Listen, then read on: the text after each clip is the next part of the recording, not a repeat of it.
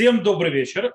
Наша очередная встреча Чум, «Рюмка чая с Равином». И у нас сегодня, у нас иногда много вопросов, сегодня мало вопросов, поэтому я уже предупредил тех, кто вживую со мной сегодня э, находится в, э, в Zoom, а не те, кто смотрят по записи, чтобы они уже приготовили вопросы, которые не есть. Просто два вопроса, пришло два вопроса, как бы, чтобы не было сомнений. И оба вопроса я считаю очень важными. Оба вопроса важны, очень интересными. Я думаю, многим будет интересно услышать на них ответы тоже, и, может быть, даже сами задумываться. Первый звучит так. Как правильно понимать выражение про ту или иную заповедь, равноценно всем заповедям. Например, сказано про шаббат, кинегит кола митцвот, что вас это против всех заповедей. Действительно, есть семь заповедей, про которых говорится, что они напротив всех заповедей. Это, естественно, шаббат, это изучение Торы, это обрезание, ну и так далее. Вот. И вот хороший вопрос. Да, что это значит? Это значит, что то есть можно это выполнять, значит, это все сразу закрывает всю систему. То есть, да, вот я шаббат соблюдаю, соблюдаю, значит, мне уже больше ничего соблюдать не надо. Шаббат закрывает все, или я там учу Тору, это все как бы закрывает все дело. Или вообще я обрезался, и все, теперь я еврей, шикарно, все хорошо. И замечательно. Что такое кинегит коля мецвод напротив сердца? Дело в том, что ответ весьма простой. Я приведу пару примеров для того, чтобы вы поняли как бы с точки зрения э, идеи. Идея такая. Имеется в виду, что речь идет об одной очень-очень базовой заповеди, которая лежит в фундаменте многим других заповедей, или всех заповедей. И так или иначе, э, без этого фундамента, без этой заповеди другие заповеди, не, их исполнение не, скажем так, не, э, не полное, то есть, да, недостаточное, что-то в этом роде. То есть, да, давайте я вам приведу примеры, вы начнете сейчас понимать, чем быть. Возьмем, допустим, одну из заповедей, которую еще не упомянул, э, сказано «Ищу в Израиль, кенегит поля То есть, да, сказано, что э, заселять землю Израиля, жить в земле Израиля, это стоит напротив всех заповедей. Что это значит? Это можно объяснить очень просто, э, базируясь на то, что объясняет Рамбан. Рамбан Раби Башумадахман, то есть его комментарий на, на книгу Дворим в 4 главе, он объясняет там очень интересную вещь. Он говорит, э, там, то есть на, на фоне его объяснения можно объяснить, о чем идет речь. Он говорит, что и, и центральное исполнение заповедей это только в земле Израиля. То бишь, по-настоящему заповеди можно исполнять только в земле Израиля. Не предел земли Израиля заповеди исполняются как память, как это. Скажем так, у них нету достаточного веса. То есть они не настолько крутые, не настолько разумные, не настолько то есть полные, как это происходит в земле Израиля. Настоящее исполнение заповедей в земле Израиля. Таким образом, получается, э, что без проживания в земле Израиля у каждой заповеди нет, они недостаточны. То есть нет недостатка. Таким образом, получается, что человек, который э, э, живет в земле Израиля, он таким, э, может действительно по-настоящему э, исполнять все заповеди по их полной то скажем, развороту, по, по полному раскрытию, как полагается, потому что исполнение заповедей возможно по-настоящему полном объеме только в земле Израиля. Это то, что имеется в виду, что заселение земли Израиля является базовой заповедью, от которой зависит э, полность соблюдения заповедей других. Это, допустим, э, вот пример. Возьмем пример другой. Мы сказали, что Талмуд Тура Кенегит Кулам. То есть, да, изучение Торы напротив всех, мы это говорим каждое утро. То есть, да, э, те, кто говорит. Вот. И там тоже та же система. То есть, да, Э, выходит, там то есть просто, то есть если ты не учишь Тору, то есть, да, то ты не сможешь выполнять, выполнять заповедь, там очень просто, то есть, да, и, э, без учения Торы заповедь не выполняется, потому что, а, ты не знаешь, как это делать, б, ты вообще не знаешь, какие заповеди. И так далее, так, то есть очень просто. Э, кстати, можно объяснить про землю Израиля, про Ишу Верец Израиль тоже. Э, еще одно объяснение, почему это стоит напротив всех заповедей. Например, если мы возьмем э, тут я соединяю сейчас. У мудрецов сказано, что изучение Торы в земле Израиля является э, намного более масштабным и полноценным. Я уже несколько раз упоминал там, в разных э, скажем так, э, случаях, при разных возможностях, что есть такое понятие, сказано мудрецов, э, Руцель Ахтим Ядрим, то есть да, кто хочет сделать мудрость, то есть уйти должен э, на юг. Обычно люди почему-то себе предпочитают это ход в какую-то пустыню, там сидение, ну, потому что у нас на юге в Израиле пустыня, то есть там Негев и так далее. Да. Вот. И многие себе представляют уйти в пустыню, там, не знаю, медитировать, сразу таким бумным станешь, э, поймаешь, не знаю, что там. Вот. Э, дело в том, что это не то, то, что имеется в виду. А имеется в виду, что, дело, э, что земля Израиля по отношению к Вавилону или к расселению евреев в начале изгнания была на юге. То есть, с другой стороны, или на западе, ну, с Вавилоном не совсем на западе, запад, то есть, да, Вавилон все-таки северный находится. Вот. Имеется в виду, что на юг. То есть, имеется в виду, кто хочет лягтим, кто хочет быть мудрым, то он должен пойти в землю Израиля. Тот хочет быть мудрым. Кстати, есть еще ядрим, это значит, э, пока будет копаться глубже. То есть, да, то есть, кто хочет быть э, умнее, но мы возьмем то, что называется, пойдет в землю Израиля. Э, и говорят, наши мудрецы, что изучение Торы в земле Израиля стоит намного больше, чем изучение Торы в любом другом месте на земле. Э, таким образом, получается, что Тора является очень важным э, и очень большим фактором в, в качестве и ценности изучения Торы, то есть то, что ты сможешь заработать. Таким образом, а мы сказали, что про Тору сказано, что она тоже стоит напротив всех заповедей, и мы объяснили, почему по-простому, что без нее ты вообще заповедь знать не будешь, не сможешь исполнять. Таким образом, получается, что земля Израиля сама стоит напротив всех заповедей. Как? Очень просто. Потому что э, раскрытие Торы, ценность изучения Торы и качество изучения Торы в земле Израиля выше, а на ней стоят все заповеди на Торе. Таким образом, земля Израиля влияет на все заповеди. Хочешь, не хочешь. Теперь, возьмем пример, который привел человек, который задал вопрос. Шаббат. То сказал, шаббат кенегит кола митцвот. То есть, да, что такое шаббат напротив всех заповедей? О чем идет речь? Здесь есть два аспекта, которые можно показать. Первый аспект, то есть, да, о чем идет речь. Э, э, первый аспект имеется в виду, что это святость шаббата. Сейчас мы разберем, что это имеется в виду. Святость, причем нужно понимать, святость шаббата – это самая высшая святость, Э, у временных понятий. То есть, да, есть понятие времен, то есть святости времен, то есть называется душа зманим, э, как Йом-Кипур, э, праздники, Рошходыш и так далее, и так далее. Нужно понимать, что у Шаббат это самая высшая святость. Шаббат стоит выше всех, даже выше Йом-Кипура. Откуда мы знаем, что Шаббат выше Йом-Кипура? Мы видим по наказанию.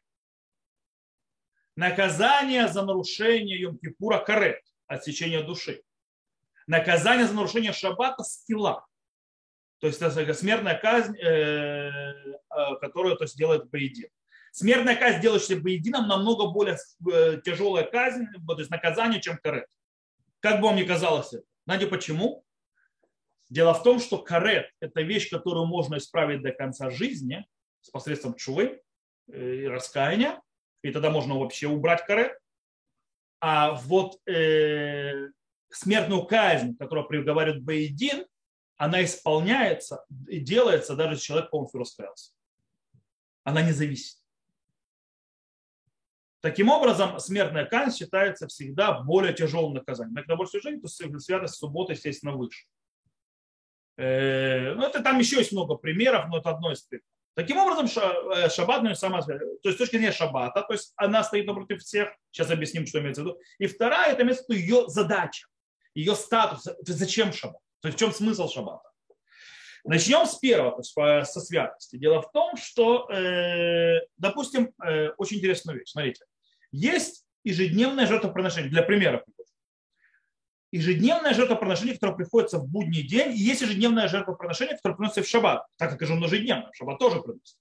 Теперь, мы знаем, у нас есть много источников, которые объясняют и говорят, что ежедневное жертвоприношение в будний день ниже по уровню, чем ежедневное жертвоприношение, которое делается в шаббат. Таким образом, и это проходит еще в нескольких местах, то есть в принципе у заповедей вес в будние дни ниже, чем они в шаббат. Снова, все заповеди важны в любой день. То есть, да, но с точки зрения святости и так далее, и статуса, то есть у них как бы у заповедей из-за святости субботы, из-за того ее святости, он выше, чем в будний день. Это то, что называется одно понятие с точки зрения святости, кенегит пулам, то есть у шаббат стоит. Шаббат поднимает все заповеди вверх. С точки зрения цели, то есть да, задача шаббат. Для чего шаббат? В чем смысл шаббат? В шаббат мы говорим, мы его делаем, мы говорим в кидуш, что мы этим свидетельствуем о том, что Всевышний сотворил этот мир. И мы принимаем его царство. То есть, да, он, он, он творец, и, он, и на его царство распространяется на Таким образом, шаббат – это, и, в принципе, является декларацией соблюдение шаббата является декларацией, что Всевышний создал весь мир, что Всевышний господин всего мира, что Всевышний господин всей вселенной. Таким образом, если он господин, если он царь и так то, как сказано, то есть вы принимаете мое царство, примите и мои постановления. То бишь все заповеди, то есть то, что Всевышний то все заповедует, и мы обязаны исполнять, выходит из того, что он царь и э, господин всего мира. Значит, мы должны все исполнять его заповеди, все его повеления, все его постановления как хорошие граждане Вселенной, которая создана Всевышним, который он владыка. То есть, да, есть закон, который он устанавливает как владыка, и мы хорошие граждане Вселенной, мы его соблюдаем. Таким образом, получается, что Шаббат делает? Шаббат свидетельствует и декларирует, а также э, то есть, э, на практике показывает, что мы принимаем Царство Всевышнего, то бишь все его заповеди. Таким образом, обязанность всех заповедей выходит из того, что мы, то, что декларируем мы в шаббат. Таким образом, шаббат кенегит хулам. То есть шаббат, например. Я могу продолжать так и дальше и дальше. Но думаю, принцип понял. То есть, да? Принцип имеется в виду, что та или иная из семи тех заповедей, которые говорят наши мудрецы, которые стоят напротив всех, заповеди имеется в виду, что они так или иначе дают более сильную, э, э, сильное, скажем так, качественное, сильнее или как-то развивая более, или на всем другим заповедям, или является им базой. То есть, да, на ней там это все стоит, из этого все выходит. Это то, что имели в виду наши мудрецы, когда говорили про кинегит коля митцвот, напротив всех. То, я думаю, что на этот вопрос мы ответили. Э, он понятен относительно, он важный, вопрос был хороший вопрос. Спасибо за, за задавшему за вопрос. Э, важно понимать, что ты говоришь, потому что мы говорим это некоторые из вещей каждое утро, то есть кинегит кулам, то есть Талмуд Тура кинегит кулам, точнее только что имеется в виду. Вот. Э, и следующий вопрос очень важный, действительно дико важный. И спасибо снова человеку, который задал его, очень хорошо. Э, это про заповедь Бальташхит. Бальташхит – э, это заповедь, запрещающая уничтожать вещи, которые могут быть полезны. Сейчас объясню. Пишет человек, задает правильный вопрос. В наше поколение мы часто выкидываем вещи, которые в принципе еще можно, использовать. В этом контексте то какие границы у запрета бальташхит? Если есть старая одежда, которую я больше не собираюсь носить, ее нельзя просто выкинуть, или старые детские игрушки и так далее. Хороший вопрос. Вопрос такой. Сегодня мы живем в поколении, в котором уже ничего не ремонтируют, в котором то, что надоело, выбрасывают. То есть, да, в котором, в принципе, у нас нет э, того момента, когда у нас было две э, вида одежды, одна в лучшем случае, одна на шаббат на будний день или обе на будний день, нам можно могли менять то есть, в стирках. И оно просто носилось, пока не занашивалось, пока оно, в принципе, не, не становилось непригодным. Богатых там было чуть побольше. Мы сегодня живем э, в эпоху одноразового всего. То есть, да, так оно работает. Одноразовое все. Одноразовый телевизор, одноразовая машина, одноразовое все. То есть, да, мы попользовались, все резко теряет своей цене, потому что все могут достать себе новое и так далее. И, короче, я вот походил, вещь уже не, не выглядит хорошо, или мне уже надоело. И, при, при, я как бы, ну, что мне с ней делать? Я не ношу больше. Ну, ну, а мне будет место занимать. То есть можно его выкинуть, нельзя.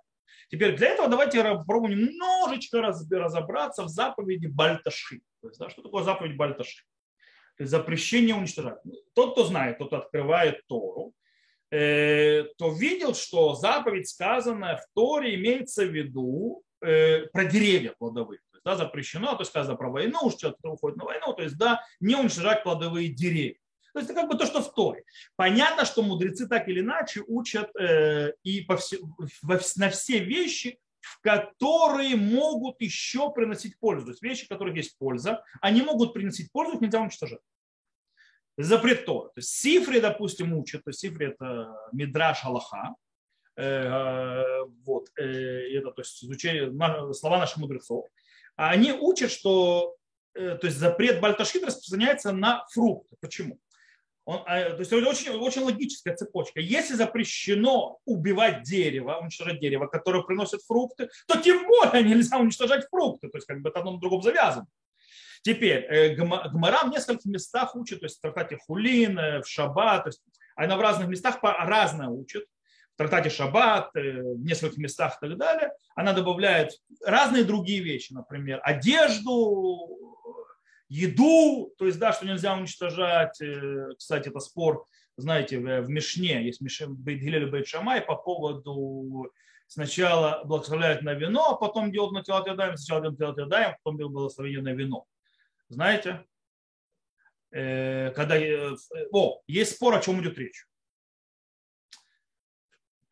Есть те, которые объясняют, что речь идет про кидуш, то есть, да, делать кидуш, то есть э, Бейт Гилель говорят, что сначала делают кидуш на вино, потом делают на телотедаем, потом на хлеб. А Бейт Шамай говорит, сначала делают на телотедаем, потом благословляют на вино, а потом идет хлеб.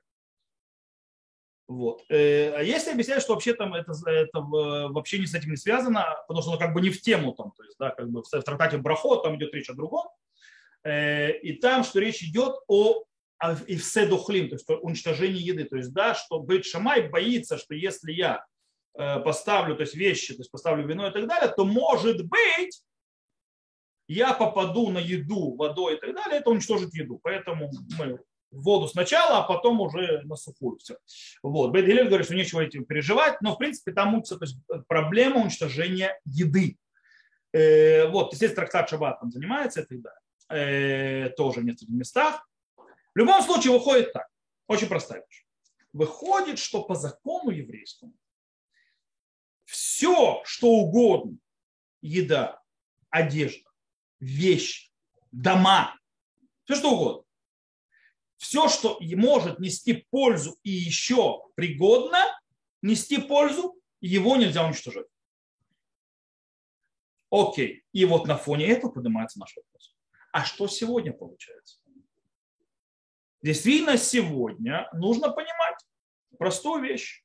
Человек перед тем, как что-то выкинуть, если эта вещь пригодна, если вещь непригодная, ну, не о чем говорить. То есть испортилось все, там, не знаю, пятно поставили такое на одежде, что никто носить не будет э, там, испортилось то, пропала еда, сгнили фрукты, не важно, вы поняли, то есть, да, э, то можно это выкинуть. Теперь вопрос, одежда нормальная, просто мне она надоела. Что я могу с ней делать? По Галахе самое правильное, нужно то есть, искать тому, кому это отдать. Только в случае, если никому это не надо, значит, это вещь, в которой нет туалет. То есть вещь, которая нет, то нечего с этим делать никому вообще. То тогда можно это выкинуть. Или отправить, есть места были, я не знаю, до сих пор есть или нет, в некоторых местах есть то, что называется, э, как у макулатура есть, допустим, у бумаги, также есть, э, были стойки такие для одежды. И эту стойку или перерабатывают, или раздают бедным и так далее. Это тоже решение. Ты не выкидываешь, а ты отправляешь то есть, в такое место. Но Галаха не издевается над людьми. То есть, да, э, допустим, я не могу, то есть вот одежда хорошая, она, то есть, вроде, но она мне надоела, носить не буду. И вот кто не, то есть я, э, я должен бегать и мучиться, искать, кому ее отдать. То есть, да, или захламлять свой дом. По этой причине Галаха говорит, что если это требует прикладывания огромных усилий, тем более затрат, для того, чтобы отдать это кому-то, то в этом случае человек освобожден от этого и может выкинуть это мусор. То есть, да? То есть, в принципе, идея простая. То есть, да, пока это может нести кому-то пользу, и от тебя это не требует чего-то сверхъестественного, ты обязан э, позаботиться о том, чтобы это кому-то принесло пользу. В случае никому несет пользу, ну, не несет пользу, значит, не нужен никому. Э, есть то, что называется медат хасидут. Медат хасидут, это то, что называется, это не обязанность, а вот такое вот поведение праведных, называется неправедных, а благочестивых, правильно перевод на русский. Э, это, что им больно, когда они видят любое уничтожение чего-либо, то, что еще может быть полезно. И они всегда пытаются так или иначе решить и найти решение, чтобы вещи не были выкинуты, чтобы вещи не были уничтожены просто так. В принципе, это то, что должно руководствовать человеком по закону. Снова, если ему слишком много нужно прикладывать усилий, он освобожден, но э, желательно то есть, найти, есть то, что называется «будь благочестивым», всегда пытаться найти решение, кому бы это пригодилось. Э, поверьте мне, есть гмахи, ядшния в одежде и так далее. Есть кому передать. Есть люди, которые этому обрадуются. Снова, в зависимости от того, что за одежда и так далее, есть вещи, которые никто это уже не оденет никогда. Допустим, если это нижнее белье, даже если оно хорошо выглядит и так далее, замечательно. То есть обычно люди не очень любят э, за другими донашивать э, нижнее белье. То, смотрите, это два вопроса, которые пришли. Больше вопросов не приходило. Я думаю, что я довольно-таки детально объяснил, объяснил эти два вопроса. Теперь вопрос в том, есть ли у вас вопросы? Тот, кто со мной в зуме. Если... У меня Может... Э, значит, у меня два вопроса. Два. Первый... Так, один. А, значит, один это выражение шхина бацар. Я слышала сейчас вот от одного э, человека. Шхина бацар, и мы не можем вот так лесмох. Я хотела бы, чтобы вы объяснили это. Это очень длинный вопрос, конечно. Так. В принципе, имеется в виду, смотрите, есть две вещи по поводу шхина. Что такое шхина? Шхина – это божественное присутствие, правильно? Да, то есть можно вообще долго объяснять, что такое шхина. Там тоже есть споры между мудрецом первых поколений шхина, кстати, вплоть до того, что Росак говорит, что какая-то субстанция, которая есть какой-то такая на, на грани физического, э, физического и духовного. То есть даже увидеть можно. Вот. Э, это очень интересно, но не важно. Шхина. Шхина – это присутствие Всевышнего. Теперь, про присутствие Всевышнего сказано, что она, а, с одной стороны, а, никуда не уходила, то есть, да, то есть она всегда была на, на храмовой горе. То есть, кстати, то, что сказано, никогда не уходила шхина от западной стены, это не стена плача. Okay? Чтобы не было сомнений. То, что все говорят, а западная стена, но стена плача. Нет. Стена плача – это опорная стена, поддерживающая гору, которую построил Ирод Великий. Западная стена, про которую, говоря, э, про которую говорит, э, говорят пророки, то есть не говорят, то есть мудрецы и так далее, это западная стена храма. Западная стена храма – это задняя стенка у святая святых. Окей?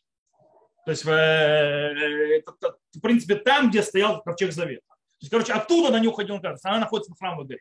С другой стороны, Шхина, сказано у наших мудрецов, ушла в изгнание за нами.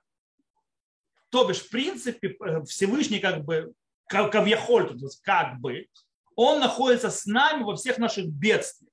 То есть, когда с нами происходит бедствие, то у Шхины как бы есть царь, то есть да, она тоже как бы страдает. Снова, я постоянно повторяю слово «как бы», потому что вы понимаете, что наше страдание и божественное присутствие страдания немножко неверно сравнивать одинаково. С точки зрения шхина бацар невозможно сейчас э, веселиться, это очень спорное выражение. Что такое невозможно веселиться? Что такое нельзя веселиться? Есть законы траура или запреты, которые связаны с разрушением храма в те или временные. То есть это то, что установили мудрецы, это что нельзя делать. Все остальное нельзя делать. Э, ни мудрецы, ни Всевышний этого не запрещали. Поэтому я я слышал это выражение, обычно это говорят кстати, хасиды, то есть, да, э, часто, иногда сефарды, то есть, да, иногда говорят, но такое вот мистическое понятие. И снова нужно понимать, что оно ограничено очень определенными вещами. То есть, когда есть действительно шхина бецар, то есть действительно, когда это в э, шхина, то, что называется, ушла, находится с нами и так далее, это понятие скажем так, духовные понятия и так далее. И, естественно, это выливается в запрет. Допустим, запрет слушать. Э, кстати, есть запрет, который мудрецы установили слушать музыку вообще всю, весь год.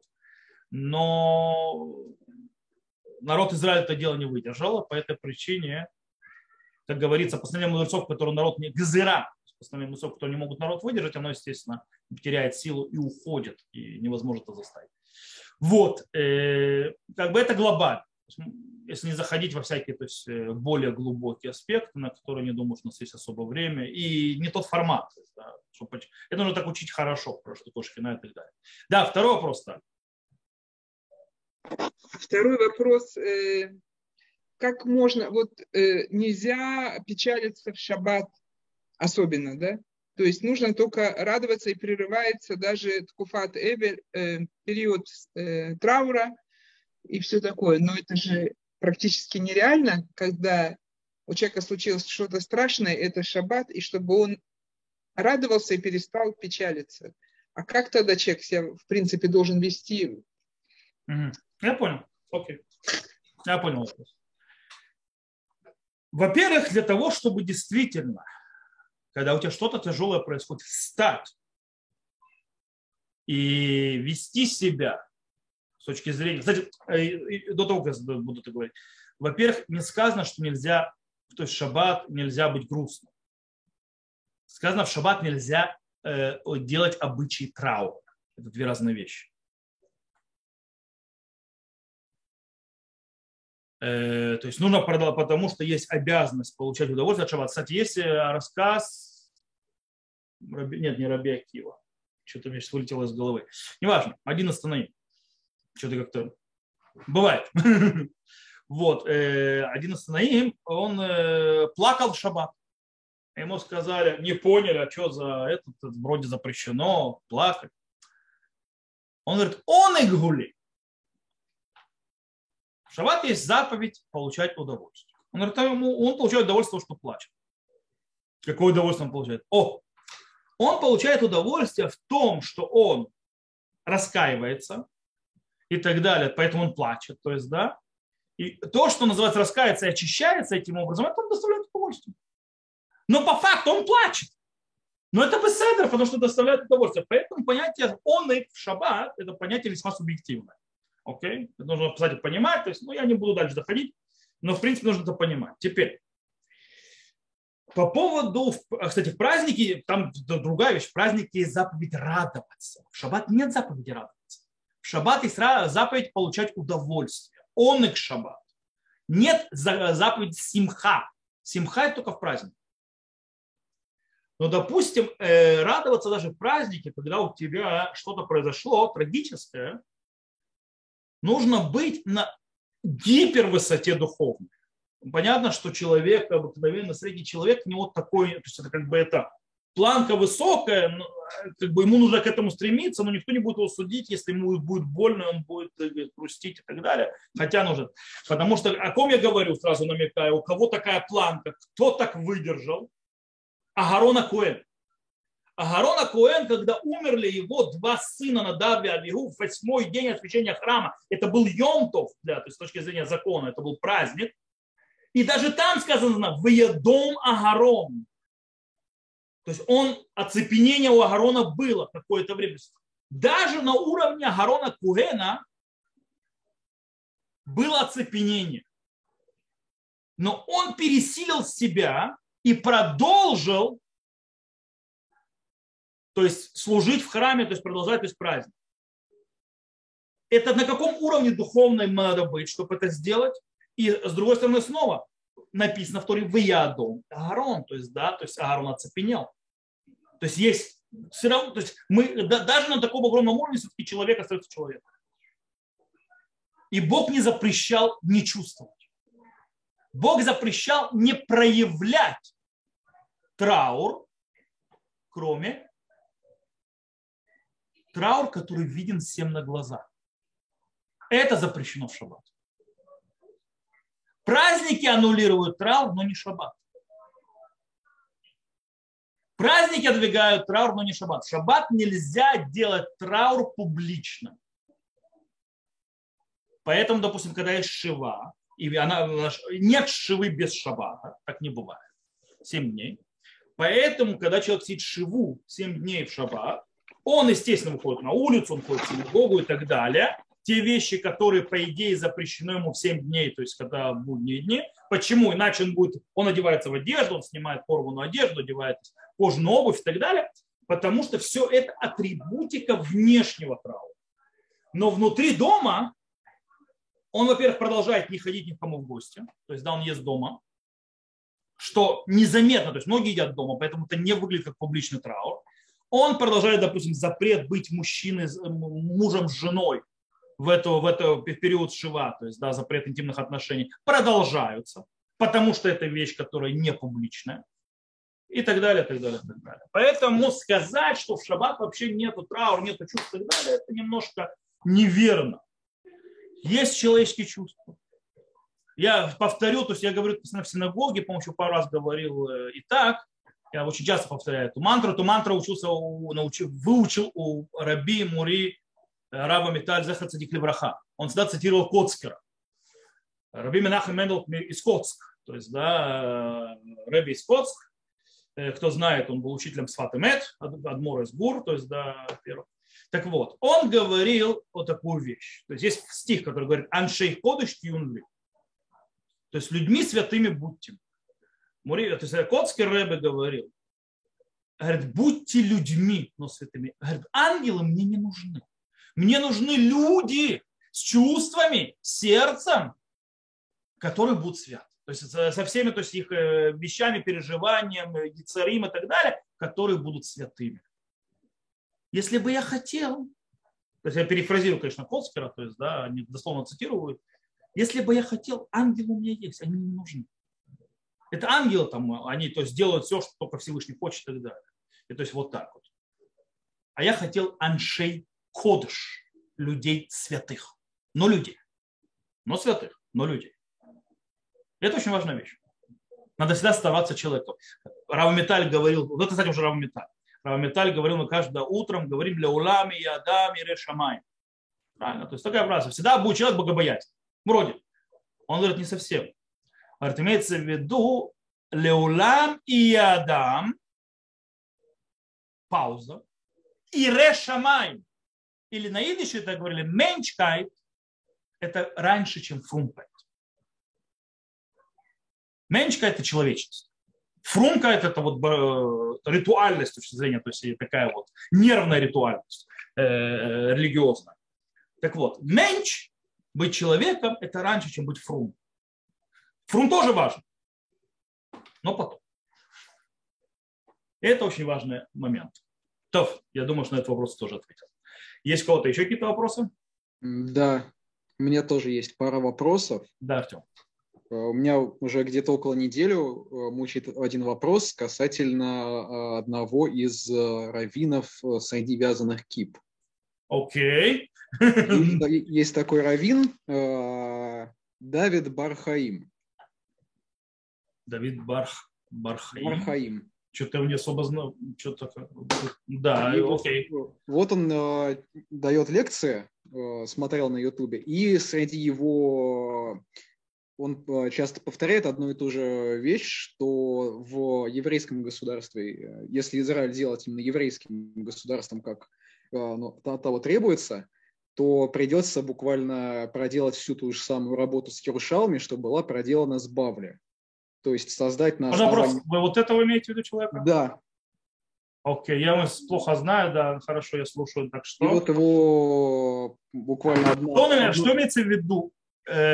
чтобы создать и государство жить по законам что, что, Чтобы государство было именно еврейским, как того ну, требует закон, э, нужно создать буквально с нуля Шулхана Рух только на основании Иерушалми. Иерусалимского Талмуда. Да. Окей. Это, вообще, на, на, насколько это так и насколько это вообще возможно? Э, во-первых, это невозможно. По некоторым причинам. Есть понятие традиции. Я, я, я знаю, откуда, это, откуда ноги растут. Okay? То есть, да, я догадываюсь, точнее, откуда ноги растут, что Иерусалимские Талмуд – это Турат Израиль, это Тора земли Израиля, потому что Талмуд был написан земли Израиля и так далее. Все замечательно, шикарно. Но есть понятие передачи традиции. Когда Иерусалимский Талмуд, он, почему он слабее Вавилонского с точки зрения авторитетности, в каком смысле? Ну, хотя не совсем, вот тоже цитируют по нему Аллаху устанавливают в некоторых вещах. Это, но он, ну мы знаем, у него статус ниже, то есть, да, если быть более... Потому что здесь почти не осталось мудрецов. Потому что здесь передача была оборвана, и, скажем так, Иерусалимский Талмуд не прошел обработки. А, кстати, Иерусалимский Талмуд, мы даже можем увидеть, больше занимался вещами, которые были релевантны к тому времени именно в земле Израиля, не более того. Поэтому понятно, что в Вавилонском Талмуде это занимался наоборот, то есть да, вещами, которые или релевантны, то есть глобально и так далее. Поэтому, допустим, у нас нет в Иерусалимском Талмуде трактата Кодашин. То есть если он хочет жить по Иерусалимскому Талмуду, он не будет знать, как проносить жертвоприношение. Там нет такого раздела. Вообще нет. Ноль. Не, ну, конечно, есть поддельные, но это отдельная история. Там нет, э, но зато там есть заповеди, связанные с землей Израиля. Окей, мы это, туда это учим, потому что в Вавилоне нет. Э, но традиция передавалась, и она развивалась. И традиции, это, то есть можно целый урок давать, то есть по понятию традиции, на чем то есть базируется Галаха и так далее. Невозможно оторвать Галаху, то есть называется, и прыгнуть назад. Ты не можешь стереть все, что было посредине. Это убийство Галахи, то есть да, это убийство всего. Кстати, более того, Шурхана Рух сегодня, даже если Шурхана, возьмем Шурхана Рух, многие вещи, которые написаны в Шурхана Рухе, мы не делаем. Окей? Мы делаем по постановлению, по потому что это динамика развитие, которое идет, но всегда базируется на традиции четко, то есть мы не отрываемся. Э, снести все здание и поставить новое на том, что в принципе плохо записано, не проходило нормально редакторов, э, то есть э, редактуры, не дополнено, не прошло через традицию. Ну, как бы со всей идеей, то есть если мы оставим на минутку то есть вот эту вот идеологию, Турат Эрец Исраэль, так называемый, э, то, кстати, Турат Эрец Исраэль Равкук по-другому представляет. Это даже, не, это даже не последователь Равкук. Равкук говорил соединять. То есть Равкук говорил, Турат Эрец Исраэль, Тора земли Израиля, это брать вавилонские, иерусалимские, соединять. Понятно, кстати, Шурхана Рухи нам не хватает. Допустим, если мы начинаем заниматься многими заповедями, связанными с землей Израиля, в Шурханрухе далеко не все есть. У нас есть другие книжки для этого. Мы из них учим. Э, просто даже возьмите, то есть есть вещи, которые в Шурханарухе, то есть он мало им занимался, потому что был нерелевантно был. Э, возьмите те же законы Гиюра. Все почти законы Гиюра это не Шурханарух. Шурханарух он базис. Но почти все законы Гиюра, они все в респонсе. Так или иначе. Почему? Потому что во времена Шулхан Аруха это было весьма теорией. Э, как бы потому что смертная казнь была, тем, кто его принимает. Э, короче, не было желающих особо. Вот. Были там сям, но это так. Поэтому не было, когда значит, мы видим, начинает дикое развитие э, респонс, когда начинало, началось то ли, ну, скажем так, возможность э, смешанных браков, где-то век 19 и как вытекающее из этого, естественно, более свободного перехода из религии в религию, без того, чтобы тебе снесли голову за это. Как бы, э, по развитие идет позже. Как ты можешь, живя, то есть сейчас, то есть Иерусалимский Талмуд этим малым будет заниматься, потому что в его время тем более этого почти не было. Как, как ты будешь жить? У тебя сейчас есть насущная вещь еврейского государства. Допустим, у тебя есть X неевреев в земле Израиля. Я просто как пример. То есть, да? И тебе нужно решать эту проблему, чтобы сделать страну еврейскую и так далее. Как ты это делаешь на, только на Иерусалимском Талмуде? Я вообще не понимаю. С учетом того, что в Иерусалимском Талмуде очень мало это законов Гиюра, очень мало. А традицию они вообще не прошли. То есть, да, и, естественно, то есть обработку современного респонса, если уж Шулхан Арухи так не прошли, то как бы очень странно. Э, подход интересный, я знаю, на чем он стоит, но весьма, скажем так, хороший для лекции, хороший для урока. Э, практика очень хромает у него, скажем это так. Вот, как-то вот так. Я просто сразу говорю, все, что я сказал сейчас, я должен все равно то есть, поставить главное, так скажем, звездочку и сказать, все, что я сказал сейчас, не зная, не услышав ни одного из уроков Рава, который был приведен. Окей? Я как бы отнесся то есть, только к пересказу и глобально. Э, я не слышал его, я его не знаю и так далее, по этой причине я не знаю, это ли он говорит. Окей? Может быть, вообще он говорит, э, то со мной не спорит, а я сам тут разбил непонятно что.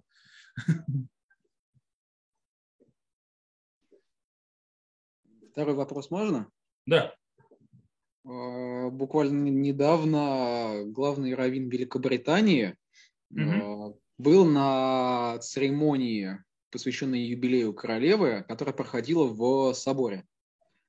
И насколько я знаю, там даже а, писалось, что там какой-то 200 лет назад лондонский Бейт-Дин ортодоксальный специально разрешил в особых случаях э, э, евреям, занимающим э, высокое положение в общине, приходить в храмы. И вот вопрос, а насколько это вообще вяжется с буквально с запретом Деурайта? Мне очень тяжело э, заниматься этим вопросом, не видя вообще, что за постановление, может быть разрешение именно сделано англиканской церкви, где нету более детальной Абуда Зара, э, там, вы знаете, англиканская церковь она немножко сильно, сильно отличается от э, католической, православной и так далее. Допустим, э, взять, взять их протестантов, например, протестанты, они на грани вообще непонятно, это идолопоклонство нет, даже крестов-то нет. Вот, у многих. То есть в зависимости от протестантов. Вот. Э, я не уверен, что я могу на этот вопрос ответить без того, чтобы так глубоко покопать э, так, сходу. Во-первых, я знаю, то есть Рава, главного района Великобритании, он учился в Ешиве, в которой я учился, на выпускник. Вот. Э, я его знаю как большого мудреца Тора, серьезного человека и богобоязненного.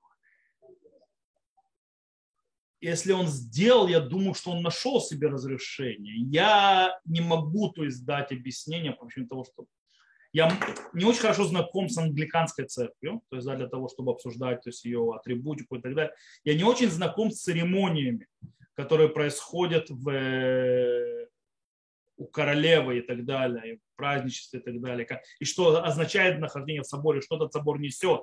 То есть это да, там очень многих вещей, тем более они знают этот псак Бейдина в Англии для раввинов Великобритании по отношению к монархам, э, поэтому очень сильно затрудняется. Сейчас то, что я можно, все равно на, на вопрос, так я сейчас отвечаю, я не знаю, я не знаю, не знаю, это очень важный урок тоже.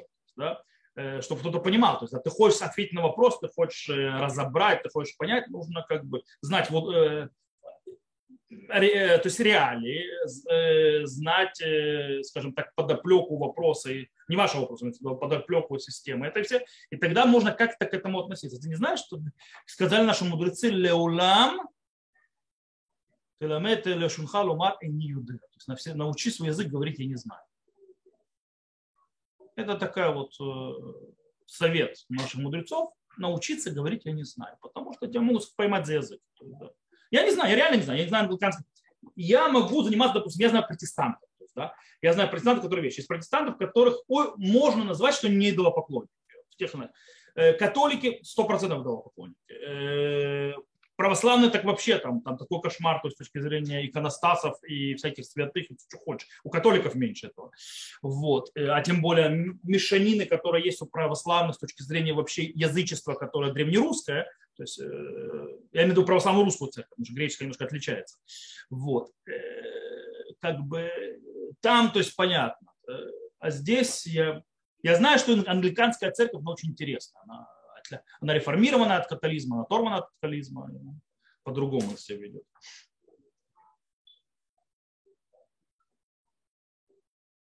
Вот, как бы. Так что я прошу прощения, то, что не смог ответить на этот вопрос.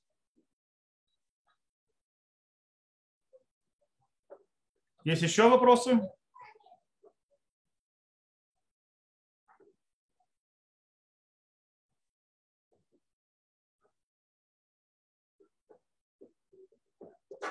Я понимаю, вопросов больше нет. То, ну, смотрите, мы тоже хорошо 50 минут поговорили.